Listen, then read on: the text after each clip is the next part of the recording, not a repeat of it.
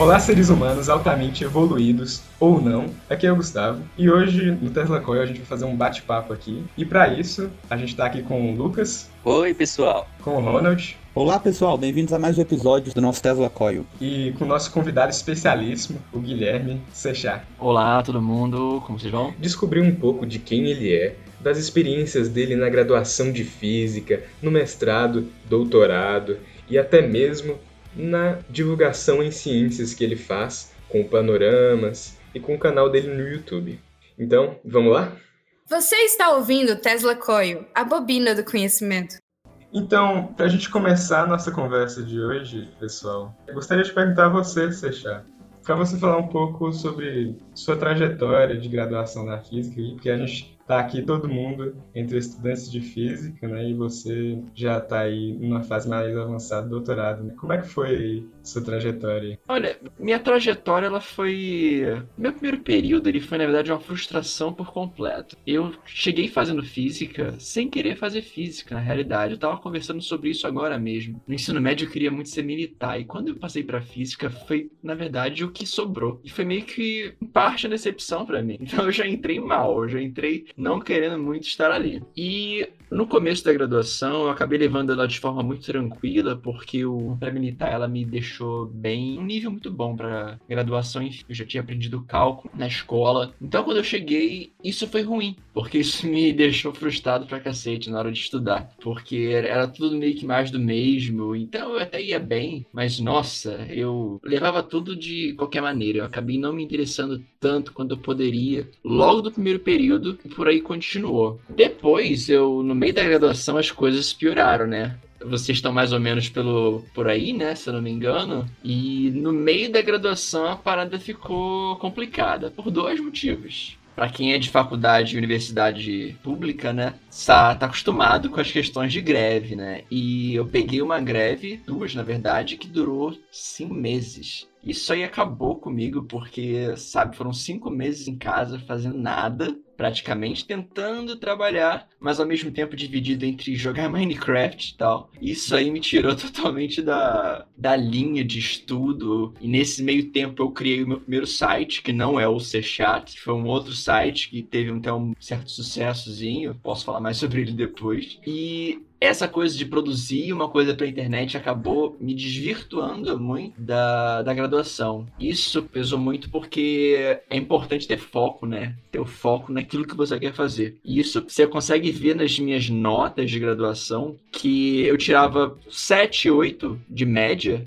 e a partir do momento que eu tive a greve e criei um site, eu só passava com 6 certinho, que era a média limite, né? Eu só passava com 6, 6, às vezes fazia as provas de reposição e tal. Então, aí começou aquela coisa decrescente. Pela primeira vez eu reprovei a matéria e aí ficou aquela coisa meio complicada, pesada, difícil de acompanhar e difícil de levar. Não foi tão bonito quanto a primeira parte onde eu fazia tudo tranquilo e meio sem vontade, meio sem dificuldade, sabe? Eu levava tranquilo no começo e depois comecei a me arrastar. Eu acho que muita gente pode passar por isso, talvez a graduação inteira. Isso pode ser um fator que desanime e, bote aquela síndrome do impostor, mas na realidade, até hoje, eu ainda tenho dificuldades, igualmente eu tinha na graduação, no doutorado. Até hoje eu passo por dificuldades, não entendo a maior parte das coisas que eu tô lendo e estudando, e assim eu vou levando a carreira, né? Guilherme, e achei interessante esse ponto que você tocou. A gente entrevistou o Marcelo Gleiser há duas semanas, a entrevista foi ao ar na última semana. Eu não sei se você teve oportunidade de ouvir, mas isso é algo interessante que ele deixou de conselho para a gente, para não se perder em meio à divulgação científica e deixar de consolidar os aprendizados no nosso processo de formação que são importantes para que nos tornemos bons divulgadores de ciência. E o intuito inicial do seu site, o intuito primordial, já era trabalhar com divulgação científica? Ótimo, ótima fala do, do dele, porque inclusive eu entrei na eu conheci física por causa dele, né? Na série que ele tinha no, no Fantástico, que era do Poeira das Estrelas. Depois eu li o livro, que foi o primeiro livro de ciência que eu li. E também no Globo Ciência, que eu via todo sábado de manhã. Isso já tem talvez uns 20 anos quase, não sei, 18 anos. Mas enfim, eu me perdi muito no meu primeiro site. O meu primeiro site ele era sobre organizar materiais de estudo. Ele não era objetivo de divulgação científica, mas de educação. E eu percebi que eu tinha, vocês devem também, né, perceber que seus professores, alguns, possuem PDFs maravilhosos, às vezes que eles fazem, e fica disponível naquele site do departamento que ninguém acessa. Então esse meu primeiro site, que foi o Informação Acadêmica, ele juntava vários materiais de estudo que eu catava pelos sites das universidades. E eu cheguei a botar uns 500, então tinha de uma grade curricular completa de física, matemática, todas as engenharias, química, boa parte exatas, que é onde tem muito, né? E ainda tenho de física hoje lá no site o, o atual, que é o chato.blog. E essa parte eu deixei viva lá e muita gente parece que se beneficia porque eu ouço eles agradecendo por isso. Mas eu me perdi muito nesse meu primeiro site eu deixava de fazer coisas na minha formação, na graduação, para mexer no site, porque dava trabalho. Era catástrofe arquivo, fazer upload, escrever bonitinho post, e eu sozinho fazendo aquilo praticamente. Não tinha muito como pessoas me ajudarem, era uma coisa que só eu conseguia fazer e eu me perdi muito, muito mesmo, né? Em vez de eu estudar, eu estava fazendo coisa pro site e foi por isso até em parte que eu parei, porque eu percebi que eu estava sabotando a minha graduação. O outro site agora foi justamente ele começou de forma preguiçosa, o cchat.blog. Ele começou simplesmente como uma, um site onde eu ia botar texto aleatório que eu já colocava no Facebook. Só isso, só queria um site, porque eu não queria ficar escrevendo no Facebook. Porque, como vocês veem, eu acho que o Facebook hoje tá meio morto, né? Então, esse é o problema de fazer conteúdo numa plataforma que não é sua. Eventualmente ela pode morrer. Então, eu passei a ter um site para isso, só para escrever textos aleatórios e para incentivar pessoas a legendarem vídeos de divulgação científica americanas que era uma coisa que eu fazia, e eu queria incentivar as pessoas, eu tava com o site não sei porquê para isso. Eu queria incentivar isso para as pessoas disponibilizarem esses vídeos que são muito bons já para o público brasileiro. Nem pensava em fazer vídeo, nem nada nessa época. Por quê? Eu queria me formar. Eu fiz ele no fim da minha graduação, acho que no penúltimo período. Então foi aí que eu comecei a mexer um pouquinho mais com a parte de divulgação específica, que ainda me toma muito trabalho, mas eu passei a não deixar ela tomar todo o meu tempo. Porque, como o Marcelo falou,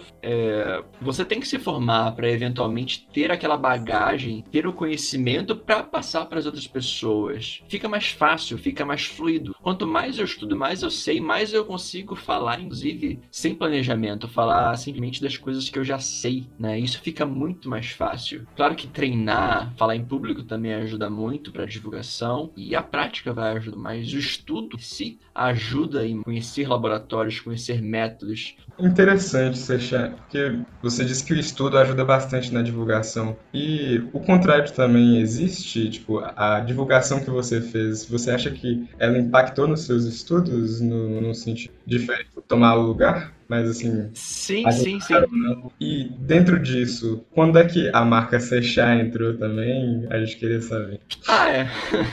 Olha, o, sim, sim, ajuda muito, sabe por quê? Porque fazer divulgação me deixa mais interdisciplinar. E interdisciplinaridade é uma coisa que falta na maioria das pessoas por causa da forma como mestrado e doutorado e até a própria iniciação científica se, se, se, se formulam, sabe? Você precisa ter uma formação específica em algo, sua tese em alguma coisa bem específica. E isso acaba deixando você bitolado para o seu assunto, o que é bom para um lado, porque é especialista nele, mas é ruim porque te fecha nos horizontes. E eu ter um conhecimento maior em outras coisas assim me deixa até ter uns insights legais e interessantes nas minhas próprias reflexões né, abre minha mente tanto para minha pesquisa, como também se eu quiser mudar de área de pesquisa, porque eu conheço outras áreas. Eu tenho muitos amigos que sabem muito das suas áreas, mas não têm qualquer noção de outras áreas, das áreas do seu colega de sala, né, que compartilha sala, que, acompanha nos bares e tudo mais. Não tem ideia da área às vezes. Eu fiz uma matéria, semestre retrasado, no doutorado, aleatório, que foi só sobre biologia e magnetismo. Tem a ver com a minha área? Não, tem nada a ver com a minha área. Eu aprendi isso só porque eu achava legal e porque poderia ser interessante para divulgação até. É um assunto que eu achava divertido, eu fiz só por isso. Mas esse assunto me abriu a mente tanto para minha área, para as possibilidades que eu posso eventualmente pensar nelas, como também, se eu quiser talvez ir para essa área, eu agora tenho uma possibilidade, tenho um horizonte nela, porque eu já sei que essa área existe, sei como ela trabalha, inclusive porque ela é de certa forma um braço muito distante da minha, de certa forma dá para levar assim. E aí tu me perguntou do site da marca Sechat, é engraçado que eu fiz o Sechat blog pensando em ser um site que não tivesse nada a ver comigo. Eu queria que fosse apessoal, né? Que não tivesse a minha cara nele. Eu não queria estar com o rosto ali. Eu, sei, eu nunca fui muito de botar o rosto nos lugares, mas é, eventualmente eu fiz o canal, o canal sem querer deu um pouquinho certo, eu já abandonei ele várias vezes, é por questões de graduação. E o que acontece é que a Gabriela, que é minha co-host lá no Panoramas, né? A gente posso até, posso chamar até de minha sócia, não sei. Ela começou a me chamar de ser chato porque alguns inscritos em comum me deram este apelido que era na verdade o nome do site, que na verdade é o nome de uma deusa egípcia relativa ao conhecimento, a deusa do conhecimento, teoricamente. Então esse nome meio que pegou para mim, né? E ele acabou pegando a ponto de eu ter mudado minha arroba nas redes sociais que era Guilherme Wells por, não sei, 10 anos talvez. E aí eu acabei até mudando a minha rua, porque eu percebi que eu tava com um nome como se fosse a, tipo a Xuxa, né? eu tava com um nome novo, que não era meu. Né? Daqui a pouco eu boto ele na RG, não sei.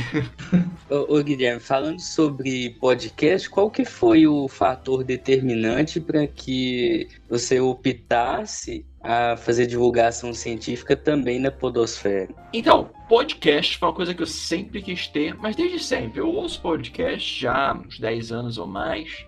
Nerdcast, comecei. Não vejo muita gente tenha começado pelo Nerdcast. Mas o que acontece é que eu nunca tive um assunto para dar de, de, no podcast. Pra vocês terem noção, esse já é meu segundo canal no YouTube. No meu primeiro canal no YouTube, eu tentei vários temas e nenhum deles tinha a ver com ciência. Pensar em falar de, sobre ciência foi uma coisa muito recente se considerar minha história na internet. Eu já fiz de tudo, já tive. Já postei muito vídeo de Minecraft no meu YouTube. Já postei muito vídeo de cover de música no YouTube. Já postei vídeo falando de assuntos aleatórios no YouTube. E no podcast eu também tinha essa ideia de fazer assuntos aleatórios com amigos também, que nem são da área de física e de ciências até, eles são boa parte deles engenharia. E o podcast ele veio na verdade pela ideia da Gabriela, que a gente tava fazendo muita coisa em comum. As lives do Mulheres Físicas na época, 2018 e ela veio com a ideia de fazer um podcast de que ela tava com essa ideia. Eu falei, bora fazer. Foi basicamente isso, num impulso, que a gente fez um podcast, porque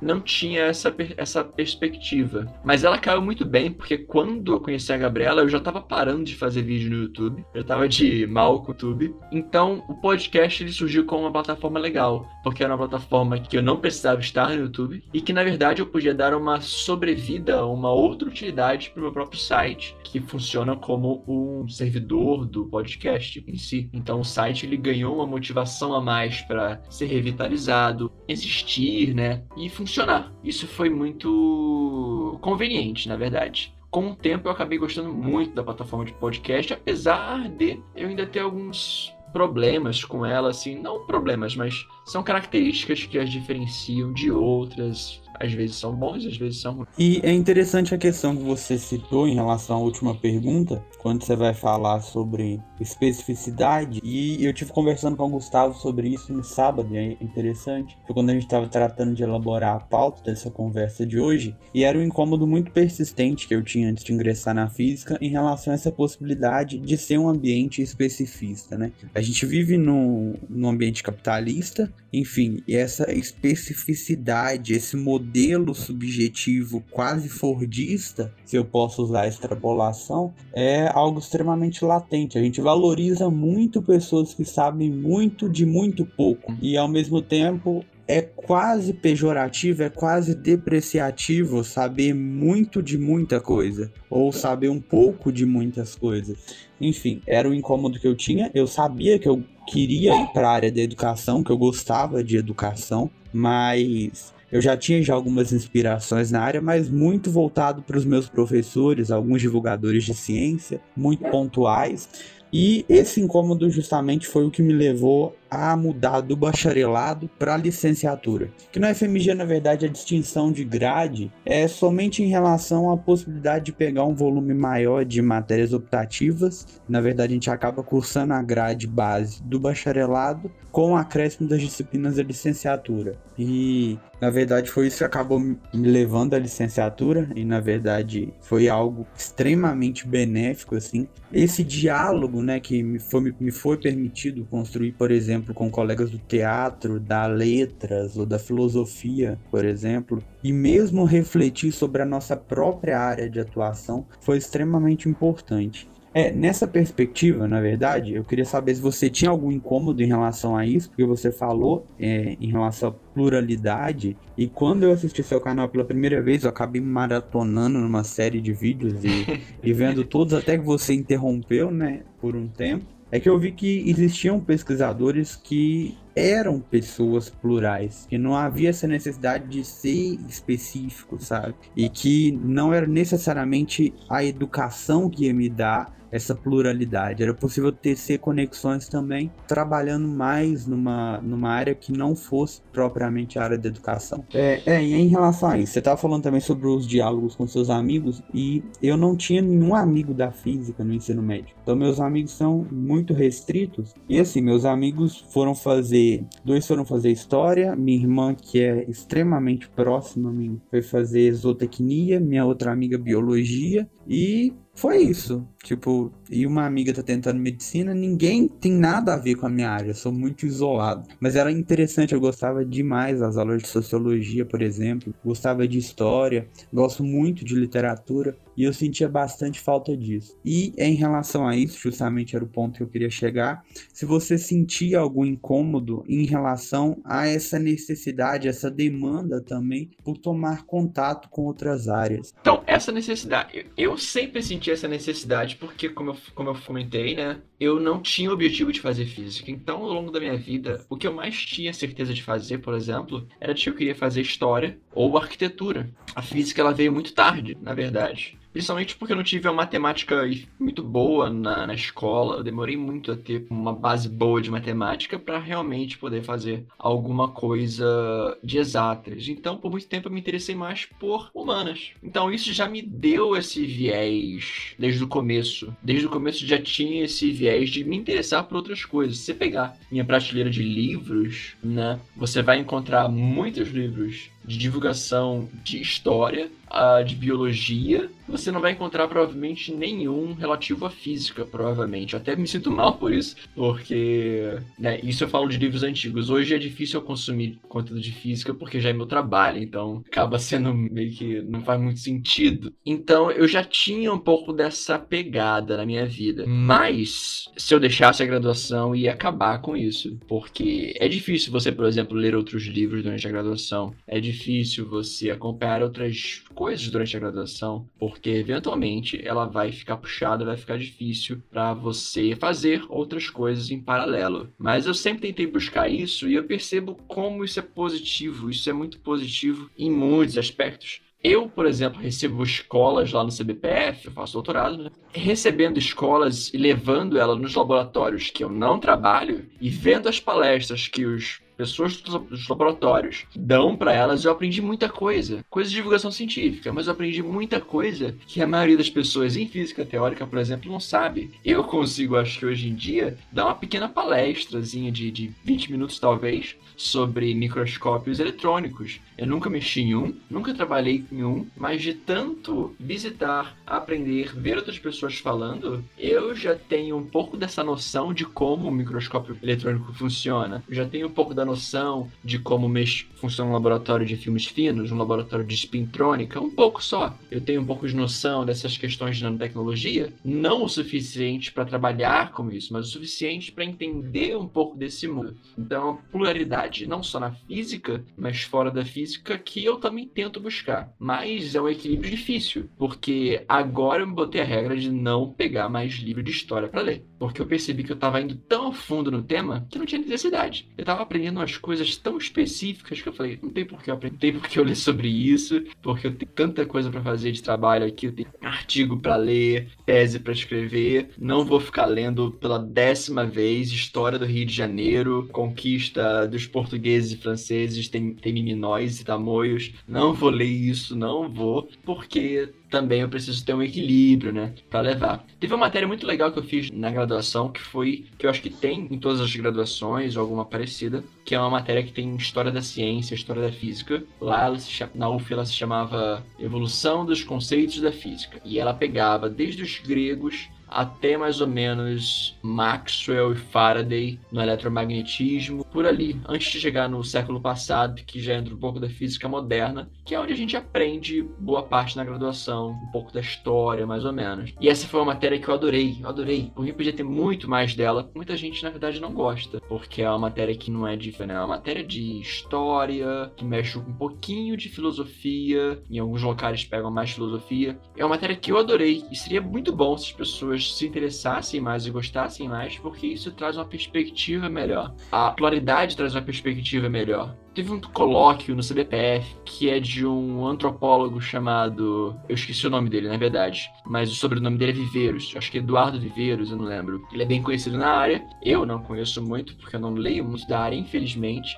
E ele trouxe uma coisa para mim na palestra aleatoriamente que eu explodi minha cabeça e foi um antropólogo que trouxe isso para mim, que foi quando ele comentou sobre as necessidades de teorias de unificação na e, e ele comentou que por mais que algumas teorias físicas tenham uma necessidade de unificação, elas nas suas contas buscam uma unificação acidentalmente até, a tentativa de buscar teorias unificadoras na ciência, na física principalmente, buscar uma teoria de tudo, ela vem muito da cura ocidental, da cultura é, cristã, né? Cultura de, um, de Deus único, a, a, estrutura una que a gente tem de pensar no mundo em vez de uma estrutura é, diversa. Ela vem muito mais do cientista interferindo pessoalmente na pesquisa, propriamente a ciência, os dados experimentais, obrigando e pedindo que a gente consiga chegar numa teoria de tudo. É mais vontade nossa do que uma necessidade científica básica. E acho que a história da ciência é importante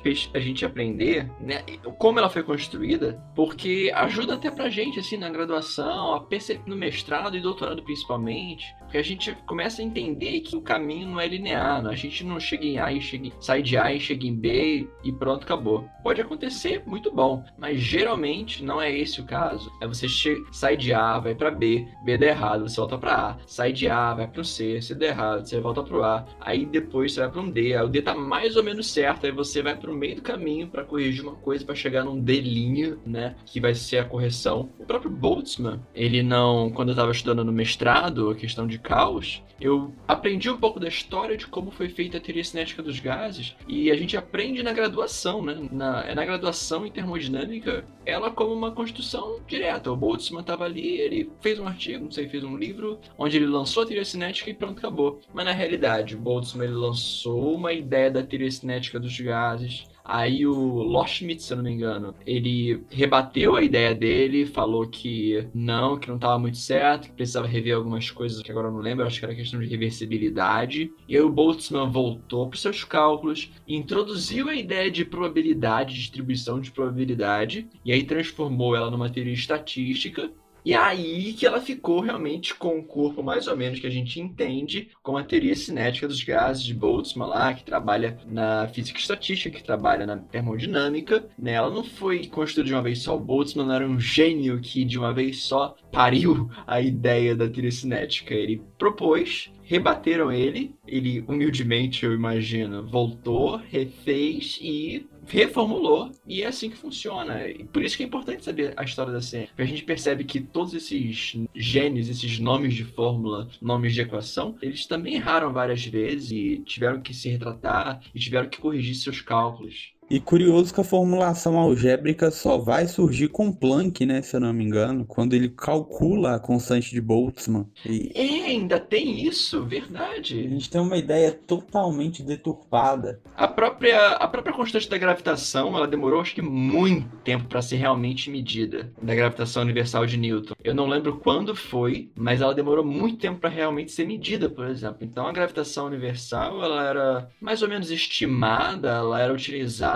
mas ainda com muita dificuldade experimental. A gente pega ela pronta hoje no livro do ensino médio, até com, a, com G dado certinho lá, mas isso aí é uma linha embolada de construção científica. E eu lembro que no ensino médio também eu era muito crítico de Aristóteles. Eu ficava, nossa, mas o Aristóteles é, vilipendiou a ideia do átomo, do Leucipo, do Demócrito, enfim, ele atrasou a ciência dois mil e tantos anos. Mas é curioso quando a gente pega para estudar também, a gente vai perceber que quando, logo ali na época Copérnico, Galileu, mais ou menos, quando eles vão rever né, esses conhecimentos ali no, já na alta renascença, e é curioso o quão pouco diferente na prática era você tomar uma perspectiva que era uma perspectiva aristotélica ou tomar uma perspectiva que tinha um cunho mais racionalista, né? E por exemplo, a gente pega, se a gente vai pegar as esferas ptolomaicas, por exemplo, elas representavam muito melhor os fenômenos que eram observados do que um modelo copernicano. Então é, é extremamente uhum. curioso. Uhum. É, essa distinção, porque a gente tem uma noção de ciência que é uma noção moderna, né? A gente olha para culturas antigas a partir de uma perspectiva que é uma perspectiva moderna. E isso é curioso. Isso, eu, eu, eu, eu ainda adiciono a isso uma ideia que me passaram, assim, revista me passou, por exemplo, de, falando sobre ciência, falando sobre como Aristóteles ele atrapalhou, sei lá, né, a ciência e tal, quando na verdade é, não é que a, a gente também aprende uma questão muito assim europeia, né?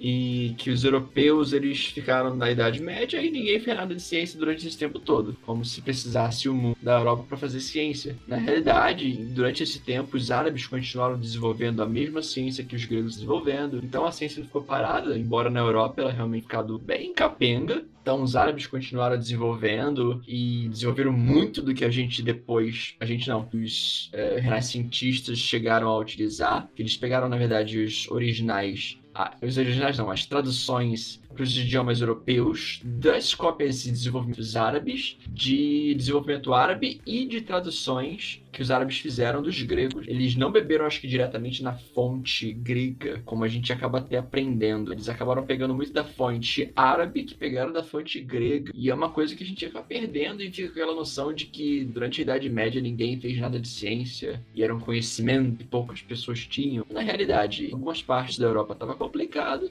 realmente aprender, estudar e desenvolver ciência, mas a boa parte do mundo isso ainda estava muito rico e bem desenvolvido. E uma coisa interessante nessa discussão que a gente está tendo é que às vezes a gente tem a impressão, ou pode acabar tendo a impressão errônea, de que a ciência ela é uma prova que o cientista consegue acertar todas as questões. Por exemplo, Newton é um gênio e acertou tudo e durante 300 anos foi o que a teoria dele. Mas fica a indicação de um livro, fala sobre isso, chamado Tolices Brilhantes, passa por erros fundamentais de grandes cientistas, desde, por exemplo, Charles Darwin na teoria da evolução, a Linus Pauling e até mesmo Albert Einstein. E a forma também como é que eles lidaram com esses erros fundamentais quando foi percebido por eles ou pela comunidade científica. Então, como é, o Sechá disse, como é esse, essa coisa embolada da ciência de ir voltar, não é sempre progresso. E a gente tem uma noção também de que eu também tenho alguns cestros de linguagem, se você perceber, já falei noção infindáveis vezes, enfim.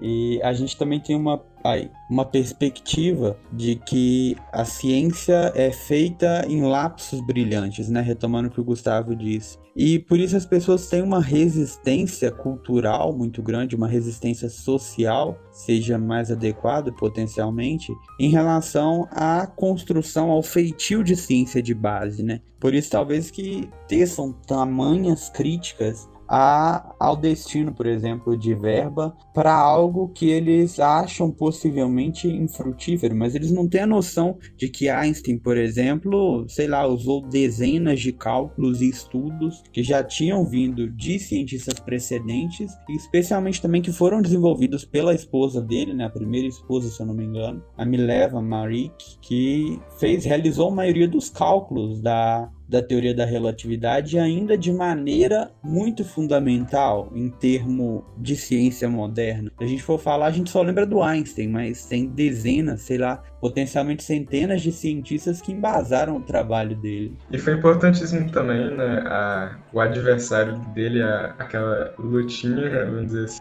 nessa parte matemática com o matemático Hilbert, né, que ele também estava tentando chegar na mesma visão que o Einstein. A, rivalidade na ciência, inclusive, é uma coisa muito boa. Portanto, que ela seja ética e feita de bom modo. Porque já acho que já foi até comprovado em artigo agora, mas muito além do método científico, a revisão, e não só revisão assim, pra, pra a revisão pares e coisas assim para você publicar, mas o escrutínio que o artigo sofre depois que ele é publicado, ele é muito importante para o pessoal criticar alguns pontos e aclamar alguns outros, e serve muito mais até do que o próprio método científico para você fazer um filtro das ideias corretas e não tão corretas que eventualmente são publicadas. E isso se dá muito, na verdade, pelo, pela vontade de rebater outra pessoa, outro assunto. É porque é uma questão de status também. Eu não vou tirar o ego da frente disso. Eu lembro que quando eu, eu entrei no mestrado, eu era da área de buracos negros. E aí, no dia que eu ia falar com o meu possível orientador, que era da área de gravitação, estavam fazendo no CBPF um seminário emergencial que tinham acabado de anunciar, acho que na semana, alguma coisa assim, a detecção das ondas gravitacionais. O mundo inteiro ficou maluco, o mundo da física inteiro ficou maluco e foram fazer uma reunião. E nessa reunião eu percebi que a vontade ali não tinha uma pessoa que queria concordar com alguma coisa ali. Era todo mundo metendo pau no artigo onde pudesse com razão ou sem razão, mas na tentativa de buscar falhas, erros e imprecisões, não exatamente na medida, mas talvez nas interpretações de dados e coisas do tipo, né? A ideia ali era achar alguma coisa, porque embora um artigo uh, detectando ondas gravitacionais seja impactante, também é impactante se você publicar um artigo que mostre um erro no artigo que mostrou as ondas gravitacionais. Então, você, por acaso, vai tentar ser essa pessoa, por mais que você você queira que as ondas gravitacionais tenham sido de detectadas. Questão de é, prestígio profissional, de certa forma. Você ser a pessoa que entrou tal erro, conseguiu perceber aquele detalhe, ou uma interpretação que o artigo original não conseguiu perceber. Então, essa pequena rivalidade, essa competitividade, ela acaba sendo muito saudável e, se eu não me engano, realmente não tenho, mas eu acho que tem um TED Talk que menciona uma pesquisa onde realmente comprova que isso serve muito para avançar a ciência. Esse debate, esse debate na mecânica quântica, por exemplo, de você utilizar aquela questão lá do Einstein, ele não aceitava muito bem essa questão de probabilístico, essa interpretação probabilística. Então, ele, por conta da sua não aceitação, ele acabou trazendo coisas muito boas para o campo da mecânica quântica, né? Que eu esqueci o nome agora, especificamente qual é a, ou a era a conjectura, se não me engano, agora eu simplesmente esqueci, mas que o Einstein trouxe e que foi muito boa para o desenvolvimento, embora ele estivesse tentando ali desbancar a construção da mecânica quântica. Isso aconteceu até mesmo com ele, né? Porque durante anos ele teve que responder cartas sobre a teoria da relatividade, justificando que as pessoas estavam atacando a teoria, né? Solta o artigo e as pessoas, nossa, você realmente é um gênio, tá certo. As pessoas também querem tirar ele do pódio. Lucas? É, Guilherme, você tinha falado sobre, é, sobre a sua área, né, no mestrado, de buracos negros e tudo. Quando eu entrei na graduação, eu pensava em fazer alguma coisa, é, eu pensava em astronomia e pensava também em fazer alguma coisa relacionada à biologia, é, biofísica ou astrobiologia alguma coisa assim. É, até em relação à astronomia, até ver pela primeira vez um telescópio que eu nunca tinha observado antes e descobri como que era como que era feita a pesquisa né, na área de astronomia. Fiquei meio desapontado né, quando descobri. e, e aí acabou que eu fiquei um pouco desconfortado. Até que eu fiz uma matéria de, de programação na universidade, e aí sim eu achei aquilo o máximo, achei muito bacana a matéria de programação. E pensei assim: ah, não, eu vou é para astrofísica mesmo, fazer análise de dados, porque é isso que, que eu gosto, eu gosto, eu gostei bastante.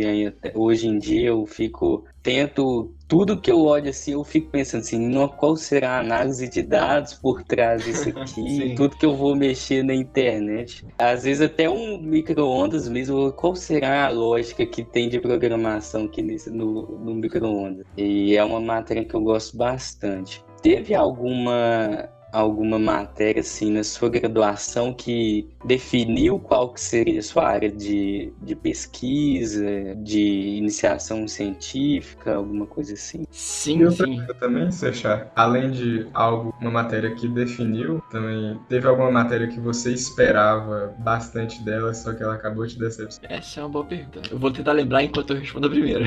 Tudo bem. Porque a primeira é bem direta. As minhas, as minhas escolhas, elas foram bem parecidas assim. É muito bom que a pessoa na graduação vá para seminários, colóquios, o que der. Vai ver seminário no YouTube, vê onde, onde puder. Para você ter noção de como trabalha nessa área. Para você ter noção. Os seminários são os ótimos locais, congressos, para você entender realmente como é o trabalho de determinadas áreas. Eu, por exemplo, é, entrei iludido achando que eu ia fazer essas coisas de teoria de tudo, mas isso aí durou até o primeiro período só. E quando eu vi que tinha muita coisa além de simplesmente essas teorias de tudo na, na física, né? Aí eu comecei a me interessar pela área de gravitação, buracos negros e tudo mais. Procurei um professor para isso e fui aceito porque eu tava no segundo período, a pessoa não tava com paciência, é uma pena, que teria sido uma boa oportunidade e desistir momentaneamente da área porque eu tinha que aprender mais coisas, teoricamente segunda pessoa que não me aceitou.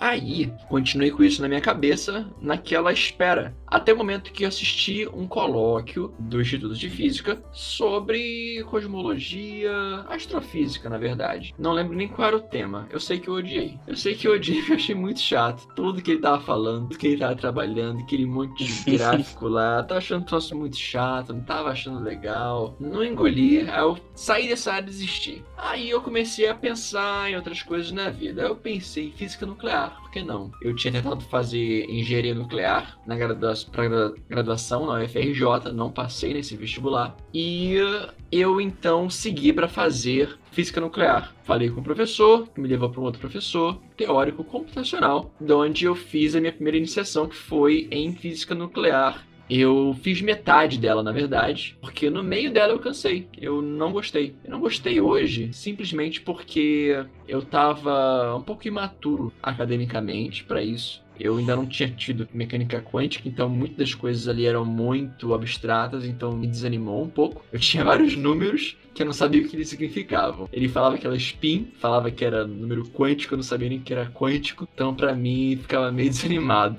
fazia aquelas contas. Era tudo computacional, então eu não via equações. Eu só mexia com os números, então eu acabei desanimando e abandonei, né? Tive a coragem e aconselho eventualmente a coragem de abandonar uma iniciação científica na metade. Não finalizei ela, é, só botei um relatório parcial lá que eles pediram, abandonei a área para sempre e daí voltei com aquela ideia inicial de talvez uma gravitação. E aí daí entra aquilo que você falou da matéria. Eu busquei uma matéria só de teste, que era optativa, que para isso que as optativas servem, que foi uma optativa no mesmo período de relatividade, que era uma matéria da pós, onde eu fui bem mal nela, porque era difícil, né, a matéria da pós. E relatividade é difícil, sozinho, sem ser da pós. E uma matéria de cosmologia. A matéria de cosmologia era muito localizada para graduação. Ela era bem simples, seguindo um livro, texto bem legal, que acho que se chama Introduction to Cosmology, provavelmente, que é da autora Barbara Ryden, que é uma mulher, autora de física que não é tão comum. E é um livro muito legal que você consegue entender cosmologia tendo talvez só aprendido cálculo 1. Então é um livro que eu recomendo muito para quem está curioso sobre essa área e quer aprender alguma coisinha, ver como a área é no geral, porque ele percorre a cosmologia estabelecida inteira com uma física muito básica. E é aquela coisa toda de relatividade geral, ela vira só algumas equações simples de uma forma adaptada. E essa matéria me apaixonou por cosmologia, relatividade, gravitação, toda essa área assim. E nessa mesma época eu tinha acabado de estrear a série Cosmos, a nova do Neil deGrasse Tyson, então tava tudo encaixando. Busquei iniciação científica nessa área, onde eu não peguei cosmologia, o que talvez tenha sido um erro se eu pensar que eu não tô nessa área hoje, de buracos negros. Talvez cosmologia eu tivesse gostado e teria mais perspectivas, talvez, no interesse. E eu fui para buracos negros trabalhar com é, extração de energia de buracos negros rotativos, que são os buracos negros de Kerr. Eu fiquei durante a iniciação nisso, tentei seguir para o mestrado, acabou que lá eu não gostei porque é uma área muito abstrata e eu não me interessei mais tanto em ficar em coisas muito abstratas e, meio do mestrado, abandonei essa área e mudei drasticamente de área para mexer com matéria condensada, que tem nada a ver e que eu menosprezei de forma preconceituosa durante toda a minha graduação. Pode até ser uma matéria. Eu não, não nem que eu tinha uma boa perspectiva, mas a matéria de física da matéria condensada na graduação, eu saí dela com uma péssima uma péssima visão da área. Eu já não tinha uma visão muito boa, então não cheguei com expectativa, mas eu saí com uma expectativa bem mais baixa para a área logo assim que eu fiz a matéria. E no fim, tô nela hoje curtindo bastante, na verdade, até. Curtindo bastante mesmo, embora seja bem difícil. Eu também partilho do mesmo incômodo do Lucas, na verdade. Eu também ingressei na astronomia com uma perspectiva extremamente imatura, bem pueril, eu posso dizer, né? A gente acha que vai olhar para um telescópio e vai ver os planetas igual eram desenhados nos livros de ciência do fundamental.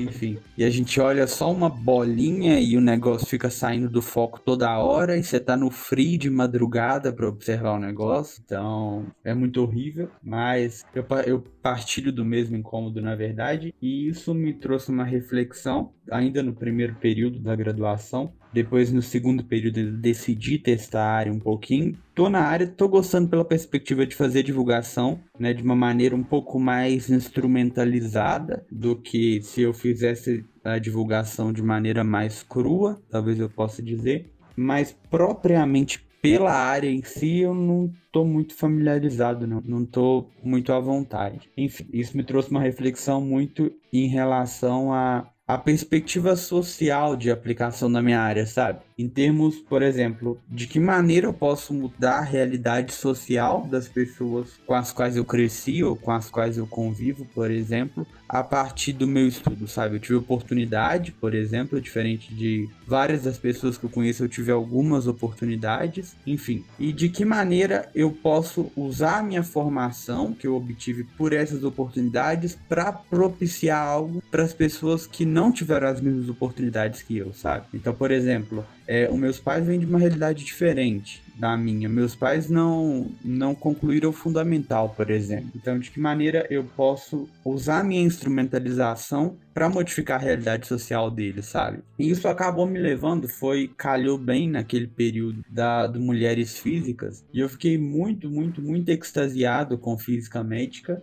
Tava pensando muito seriamente, ainda penso em talvez enveredar pela área, porque, enfim, o meu pai biológico morreu de câncer, tinha seis anos, e era terminal. A minha avó também teve leucemia, enfim. É, minha tia, na mesma idade do meu pai, também morreu de câncer terminal. Então eu fico pensando que tipo de profissional que eu gostaria que eles tivessem lidado, sabe? E aí é, isso vem a, a calhar muito bem com essa perspectiva social que eu gosto. Enfim, digressei mais uma isso, vez. Isso, mas isso me pegou bastante na questão de me aceitar na matéria condensada. Eu fui para matéria condensada por acidente, por indicação de uma pessoa que não podia me orientar, que estava com alunos demais. Eu caí nessa área por acidente E só aceitei porque eu tava com a bolsa já e eu tinha que pegar algum orientador. Então eu falei, vamos lá. Foi na sorte. Pessoas falam sobre escolher área como se fosse uma coisa de. uma escolha de. muito bem pensada. A minha foi na sorte. Eu caí lá de paraquedas e. é isso. E à medida que eu ia entrando na área, eu fui percebendo as coisas que eu poderia abordar. E aí eu percebi que eu realmente poderia tentar trabalhar um pouco mais na questão tecnológica. E eu tô em supercondutores não é à toa, mas é porque eu sei que a supercondutividade, por exemplo, hoje,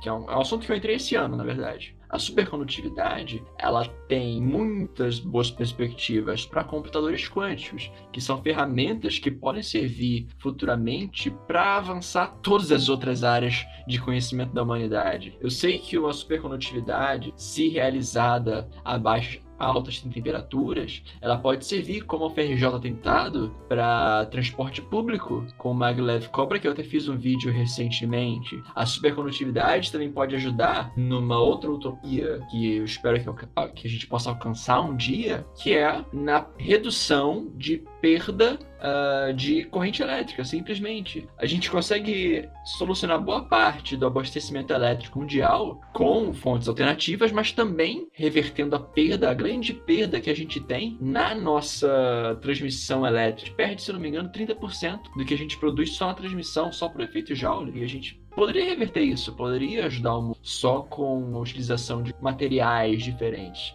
Claro que são perspectivas diferentes de ajudar as pessoas de forma diferente, mas foi uma forma como eu me, me, me encontrei na ciência. Tanto que nesse meio tempo eu tentei, mas achei chato, trabalhar com fotossíntese artificial, que era justamente nessa questão de energias renováveis, que era tentar aprimorar a energia solar. Só que eu achei muito chato o trabalho, eu achei legal a proposta, mas para trabalhar não foi muito bem a minha área, minha, meu gosto, porque era muito mais química, né, literalmente, era muito mais uma questão de química química, nunca me dei muito bem com química, então eu preferi não entrar nessa área e só aplaudir ela de longe. E sem falar na perspectiva de barateamento de acesso à tecnologia, né? Isso, também. E dentro de, de todas essas experiências que você acabou tendo na sua graduação, tem algo assim, tipo, você olha para trás e você pensa, você gostaria de ter feito algo diferente? Alguma dica nesse sentido assim, para quem tá ouvindo isso e quer fazer o curso físico, tá fazendo isso, por É. Fazer, fazer diferente, com a experiência que eu tenho hoje, eu faria muita coisa diferente. Só que, por outro lado, também eu não. Se eu fizesse diferente, eu não teria chegado onde eu tô e eu tô bem onde eu tô hoje. Então, eu não teria feito diferente pra mim. Mas, de dicas, pessoas, um erro muito comum, um erro muito comum que eu cometi várias vezes foi a questão do site, de dividir muito a minha atenção na graduação. E não que as pessoas não tenham, não devam ter coisas paralelas, mas é aquela coisa, dosar e tomar cuidado. Mas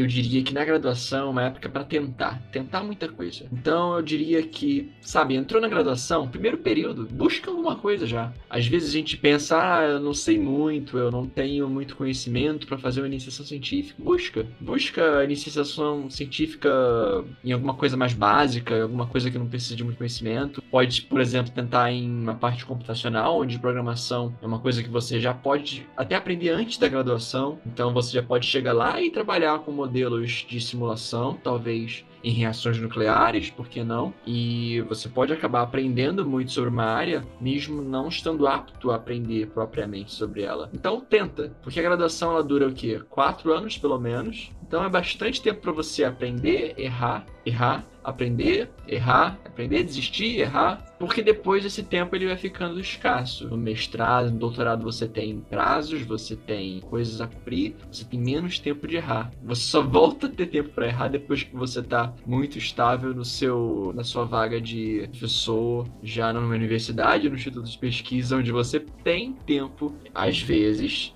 para se aventurar um pouco mais em algumas áreas diferentes. Embora quando você chegue lá, você já está bem encaminhado e acabe não se aventurando tanto mais. Então, acho que a graduação é um bom tempo para você abrir sua perspectiva para o mundo, tanto da física quanto para fora da física. Eventualmente você pode até sair da física, desistir da física. Isso não é ruim, não é que você deu errado na vida. É só porque você mudou de ideia, mudou de área, mudou de. Uma amiga minha, ela se formou precocemente numa universidade do interior do Ceará, Universidade Regional do Cariri.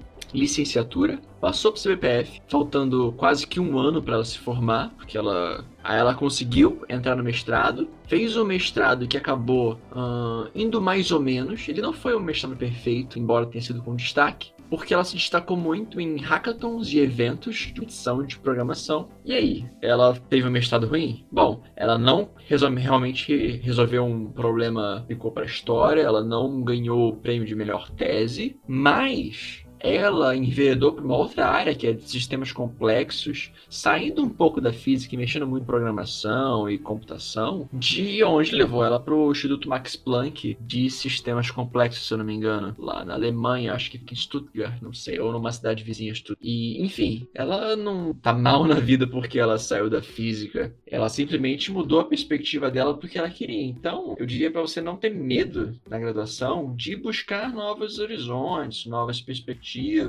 né? Eventualmente aí mudar de bacharelado para licenciatura, ou mudar de bacharelado, ou eventualmente largar uma iniciação científica como eu fiz. Largar a iniciação científica foi a melhor coisa que eu fiz. A primeira, porque eu não perdi tempo com uma coisa que eu não queria. E o professor, ele entendeu e falou: é isso mesmo, você está aqui na época para aprender, é, testar, conhecer as áreas, e é isso. Se você não quer, realmente sabe que não quer, sai. Sai e vai tentar outra coisa. Claro que vai ter algum professor que provavelmente vai ficar ofendido, vai ficar com o ego abalado, mas aí é um problema dele, na verdade. É uma falha dele. A iniciação científica é justamente para isso para iniciar a pessoa, não para bitolar a pessoa. Sobre o, o CBPF, teria como falar um pouco, um pouco mais? É, qual que é a importância? Se é uma iniciativa pública, privada? O, o que, que é o, CB, o CBPF? Essa é uma boa pergunta, sabe? Porque o CBPF era para ser conhecido por todo mundo, mas não é. E não é, e assim, eu não conheci o CBPF quando eu tava na graduação, praticamente. Eu fui conhecer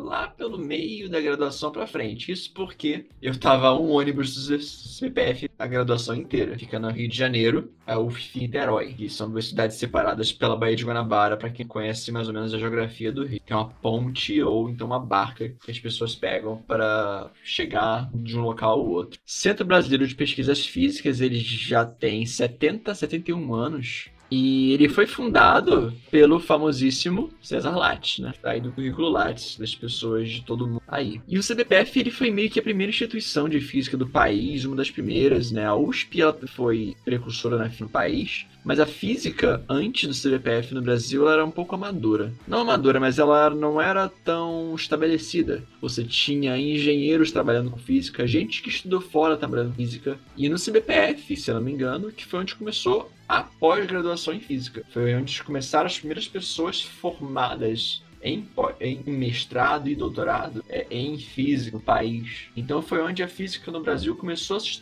estruturar com pessoas como César Lattes, de Lopes, Jaime Chon, uh, Isa Frota Pessoa, é, Neuza, Neuza Mata, se não me engano, BPF, e várias outras pessoas muito influentes da época que também apoiaram. Ele começou com uma instituição, uma associação, né? não uma empresa, mas uma associação, um clube. Então ele começou meio que privado, mas ele rapidamente virou, principalmente, se não me engano, quando o Lattes foi para fora do país de novo. É, acho que ele ficou em Princeton depois, não lembro exatamente. Então ele acabou virando um órgão governamental e hoje ele pertence ao Ministério da Ciência, Tecnologia e Inovação. Então a gente não é uma universidade. Isso traz algumas diferenças. É bom para as pessoas terem essa noção de que você pode fazer mestrado, doutorado, não apenas numa universidade. Você tem institutos de pesquisa do Ministério da Ciência, Tecnologia e Inovação para você fazer, como o CBPF, o INPE, o INPA, os INPAs, que tem dois INPAs, um N e um M, uma de matemática e outra de biologia, da Amazônia. Você tem CNPEM, você tem o Laboratório Nacional de Computação Científica e por aí vai. São vários locais que até não são muito conhecidos porque eles são menores da cidade, porque eles são mais focados em algumas coisas. Nesse ponto, tem algumas questões que são particulares. Né? A universidade ela tem uma liberdade jurídica que permite muitas coisas. Permite que você tenha um bandejão, permite que você tenha auxílio estudantil, permite que você tenha uma facilidade para o estudante que o CBPF e os outros institutos não possuem. Né? Deixam a vida do estudante mais difícil.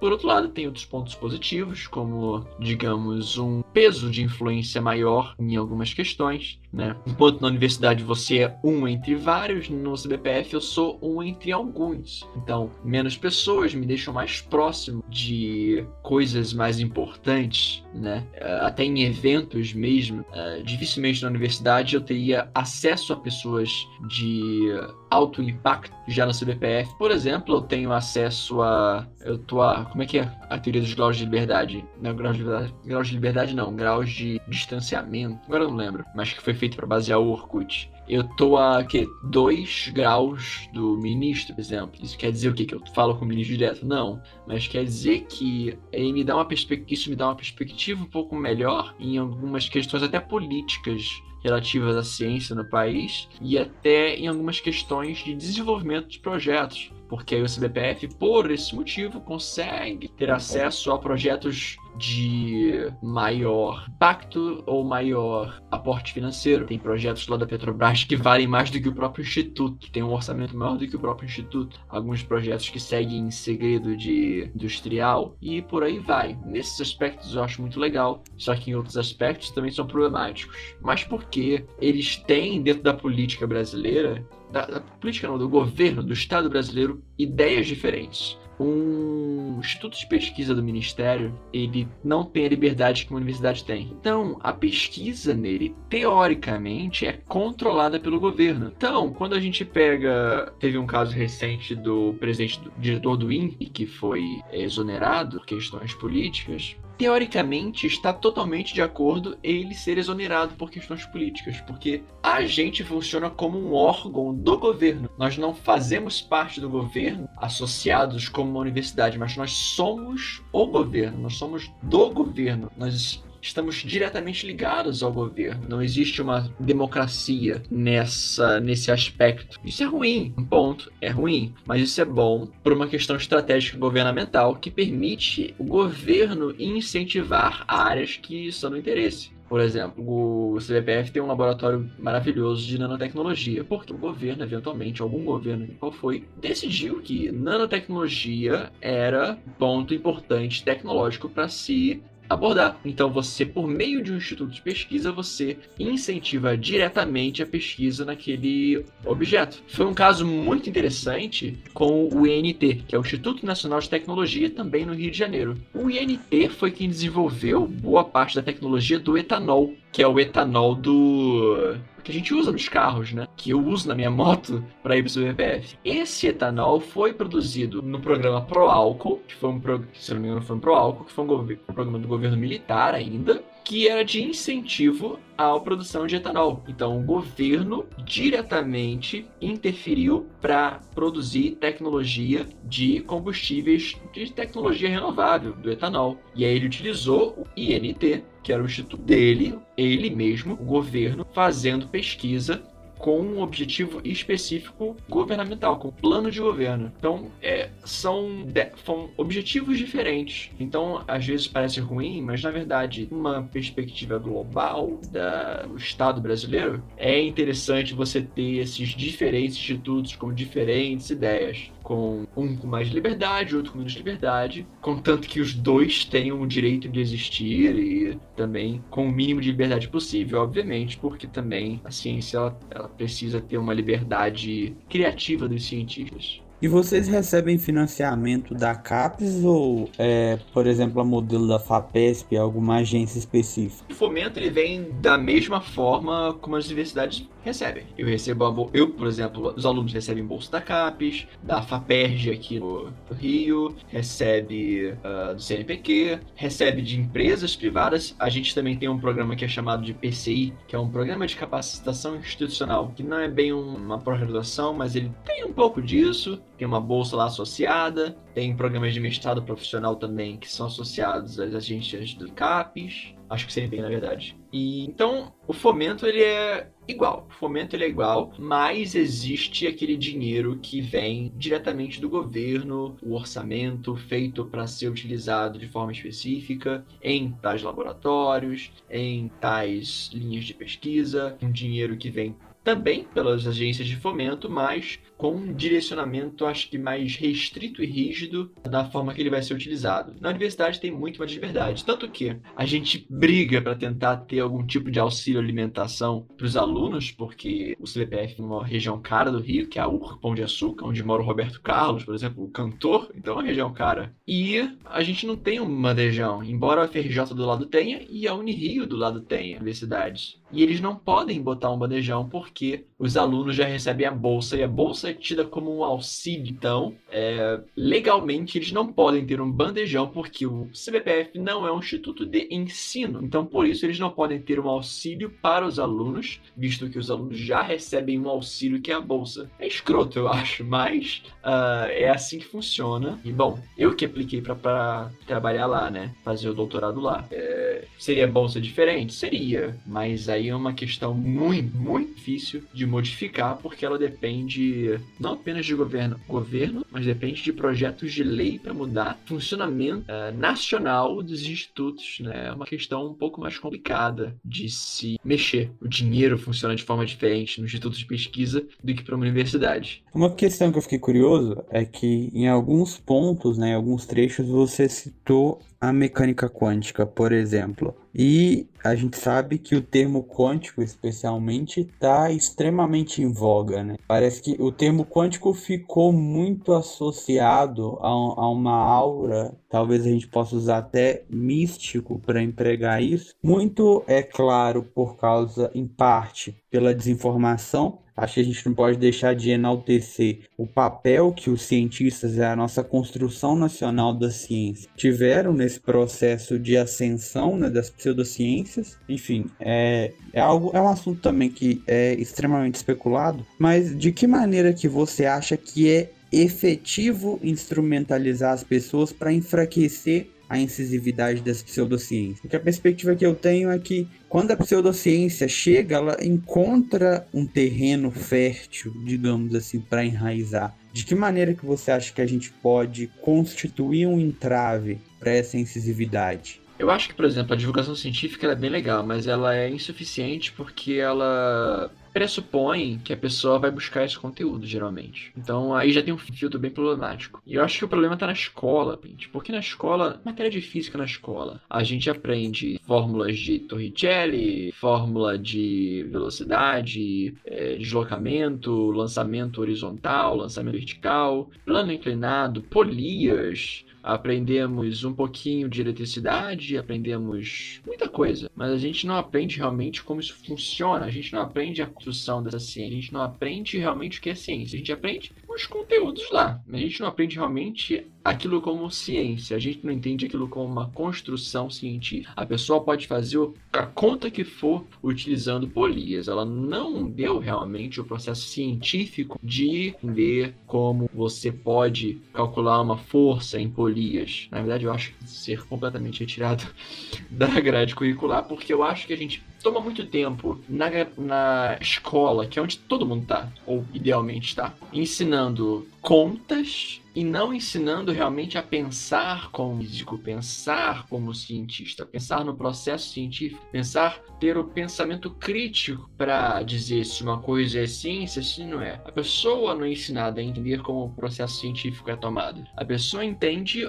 uma receita pronta que saiu de um processo científico. Isso não é ensinar a ciência, isso é ensinar realmente a receita. Você não ensina realmente. As pessoas aprendem as fórmulas de posição e elas não entendem que você tira uma da outra, que você consegue tirar todas as fórmulas de uma só, que você consegue tirar princípios complexos de um princípio básico. Então, é esse tipo de coisa que, na minha opinião, falta. Você aprende gravitação universal, você aprende a interação colombiana, mas você não aprende simplesmente, como eu até abordei no novo, recente, por que, que a interação colombiana e a interação gravitacional, elas são similares. E é uma coisa que é facilmente ensinada na escola. E aí, em vez de a gente ensinar. Uh, como você pode construir uma teoria de gravitação e como você pode construir uma teoria de eletromagnetismo, elétrico, verdade, cidade, você acaba só mostrando como é que você vai calcular a, a órbita de um planeta, o raio de alguma coisa assim. É basicamente dar um embasamento, dar uma roupagem para contas e não realmente ensinar o processo científico, que dá para ser ensinado. Talvez a um preço das pessoas ficarem um pouco mais ignorantes no procedimento matemático, talvez, ou talvez não, e deixa mais pesado então. Mas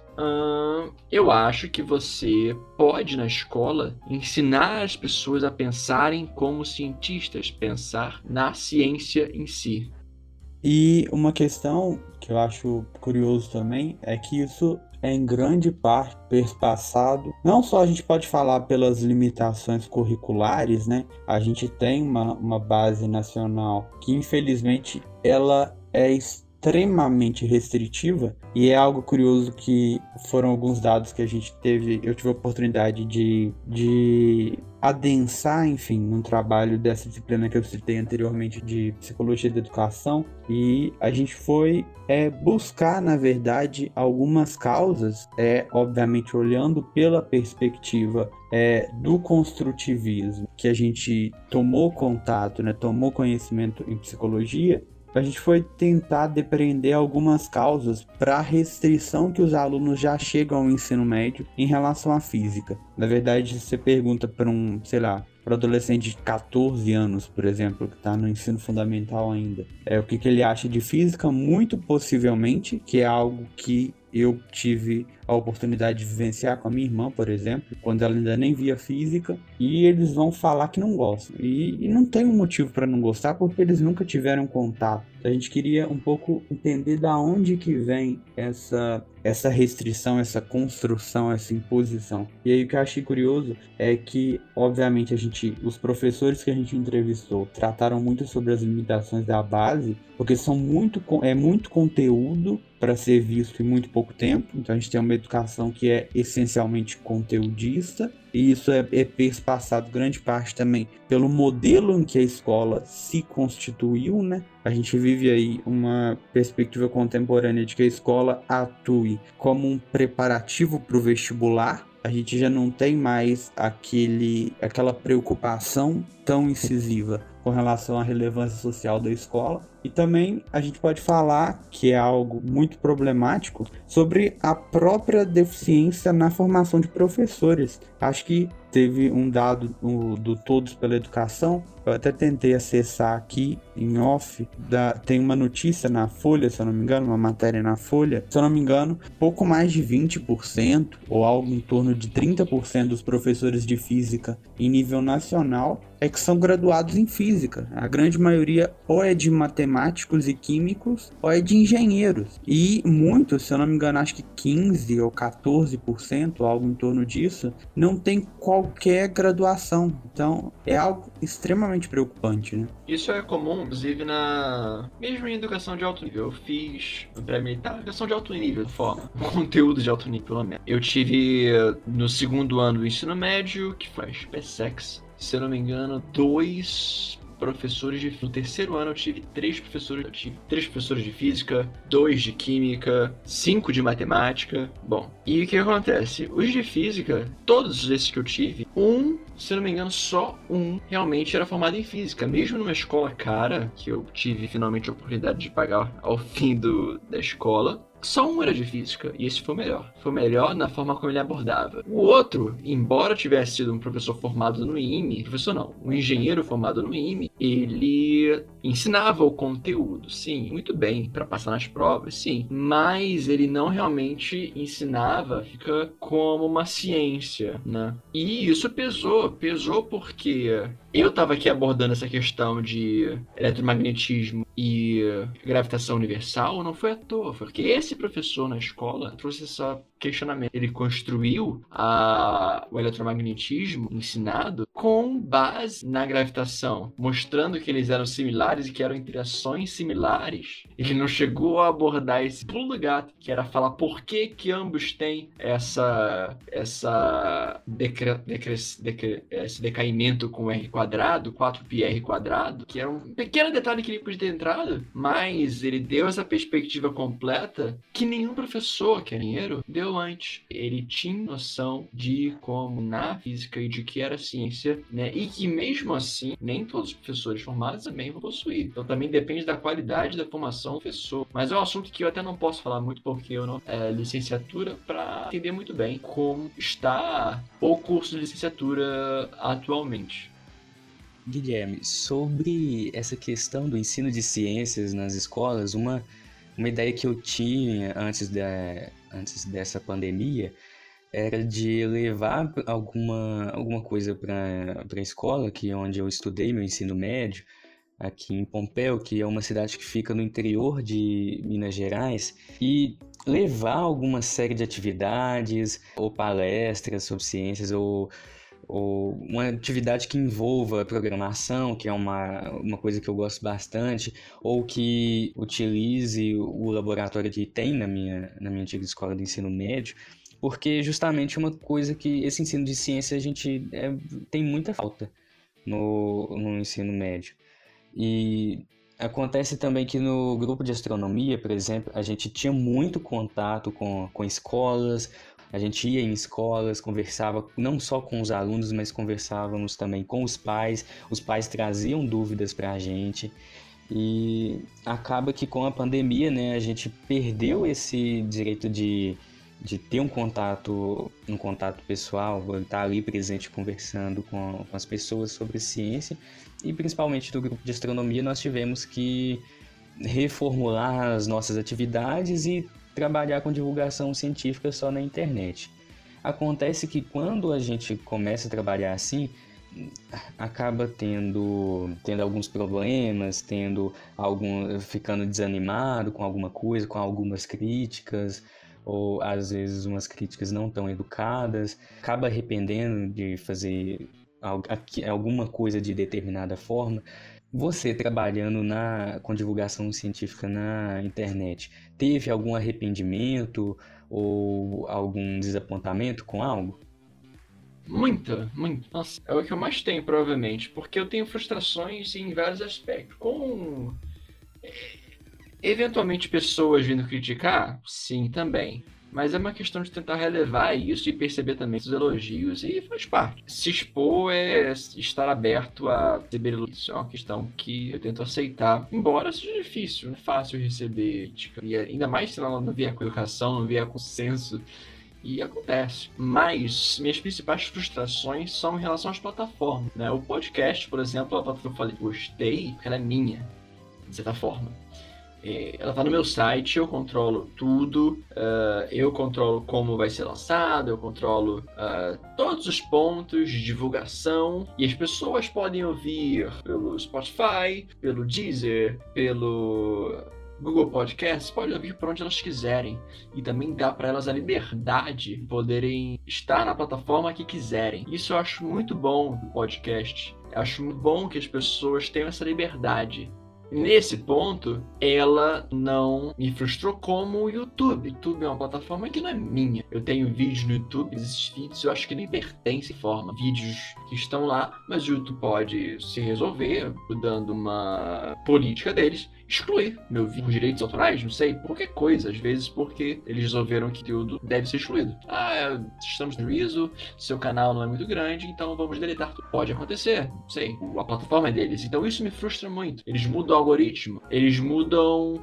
uh, o funcionamento, mudou o alcance. Como o Facebook, por exemplo, também mudou todo o seu funcionamento e muitas pessoas decepcionaram, decepcionaram com o Facebook e saíram dele, porque ele funciona da forma que quer e a cada mês muda. Você tem uma página que tem um alcance legal e de repente o Zuckerberg resolve boicotar sua página e dizer que o seu alcance agora vai ser só de 20%. E pronto. Isso me irrita. Por isso que eu apaguei e deletei a minha página do cchat.blog no Facebook há muito tempo, quando o Facebook ainda ainda era tão relevante como uma plataforma de, alcance. Eu deletei porque eu tava irritado que eu gastei dinheiro, inclusive, promovendo post no Facebook e embora eles prometessem um alcance de 10, 10, 10 mil, 100 mil pessoas com o dinheiro que eu paguei, eles não deram 10% desse alcance porque disseram que minha thumbnail tinha um problema e não sei o que. Como se no fim dependesse ainda disso, já que teoricamente estava pagando por isso. Então, as plataformas me decepcionam pela modificação delas fora do nosso poder. E às vezes a plataforma tá super legal, um mês depois ela tá um lixo, ela tá impossível de se trabalhar, ela tá cheio de robôs uh, publicando notícias falsas, robôs que você não consegue controlar, que você não consegue competir postando coisas que não deveriam. Então as plataformas me incomodam por isso. E, e dentro disso, o conteúdo acaba complicando, porque às vezes você não consegue o alcance que poderia ter, porque a plataforma funciona de uma forma uh, específica e ela acaba dando prioridade para alguns tipos de conteúdo. E acontece. Você não tem o controle total sobre a plataforma que você está trabalhando. Isso me decepciona muito. Por isso até que eu sou bem é, não sei o que eu posso dizer, mas inconstante com o meu canal do YouTube, porque eu odeio o YouTube na forma como ele funciona. Ele é uma plataforma maravilhosa para você botar seu conteúdo e achar conteúdos, mas ele funciona de uma forma que é difícil o seu conteúdo ir muito longe. Mesmo quem vai muito longe hoje, não vai tão longe quanto poderia. Você tem às vezes 20 milhões de inscritos e a média de views do seu vídeo é de 1 milhão. Onde é que estão os outros 19 milhões? Não sei, ninguém sabe dizer. As pessoas não assistiram porque não queriam?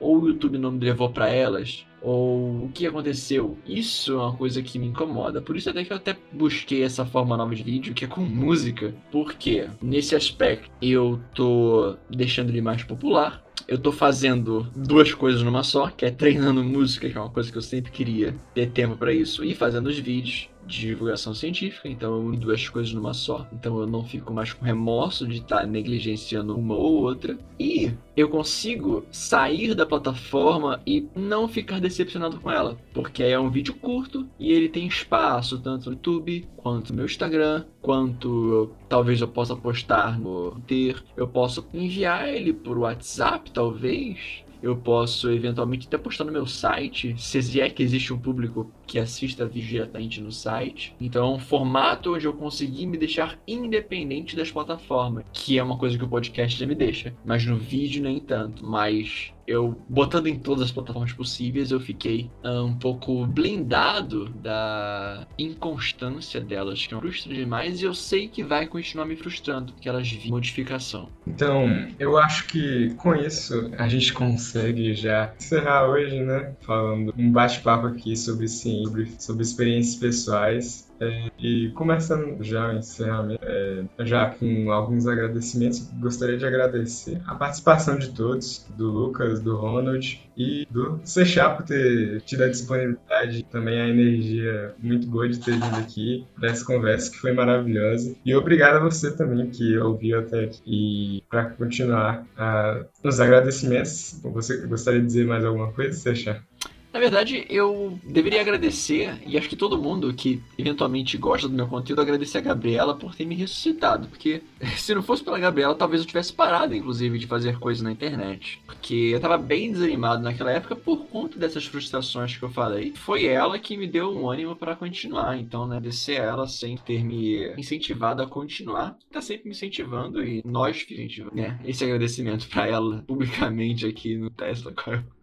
E a mim as pessoas podem encontrar nas redes sociais pelo arroba Guilherme Sechat, S-E-C-H-A-T. E acho que tô assim em todas as redes, então acho que ativa, ativamente mais no Instagram agora. No YouTube também pode se achar por essa, uh, por esse nome, por essa arroba, por esse Sechat, que é um pouco incomum, que é a deusa do conhecimento lá dos egípcios, né? E também o Panoramas pelo arroba também. Instagram, Twitter, grupo do Telegram. Canal e grupo do Telegram, que é bem legal, acho bem legal pelo menos. O pessoal discute bastante coisa variadíssima por lá. Na verdade, muito menos difícil.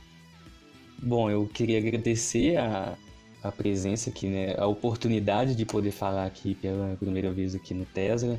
É um podcast que eu sigo e que eu curto bastante. e gostei bastante de conversar aqui com uma pessoa que faz uma divulgação científica muito bacana. Admiro bastante. Obrigado pela atenção aí, gente.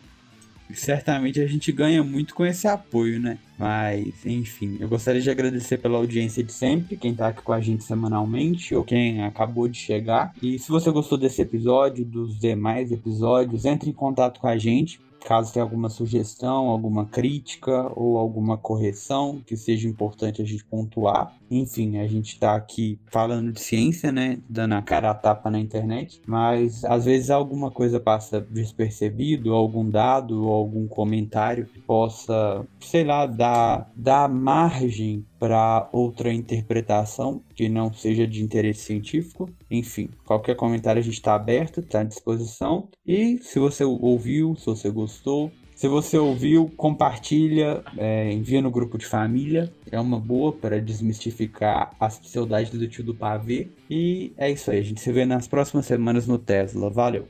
E para isso, nossa, todas as nossas redes sociais estão aí disponíveis na descrição é, e você pode acessar aí facilmente. Uhum. Então é isso aí, valeu, até a próxima semana.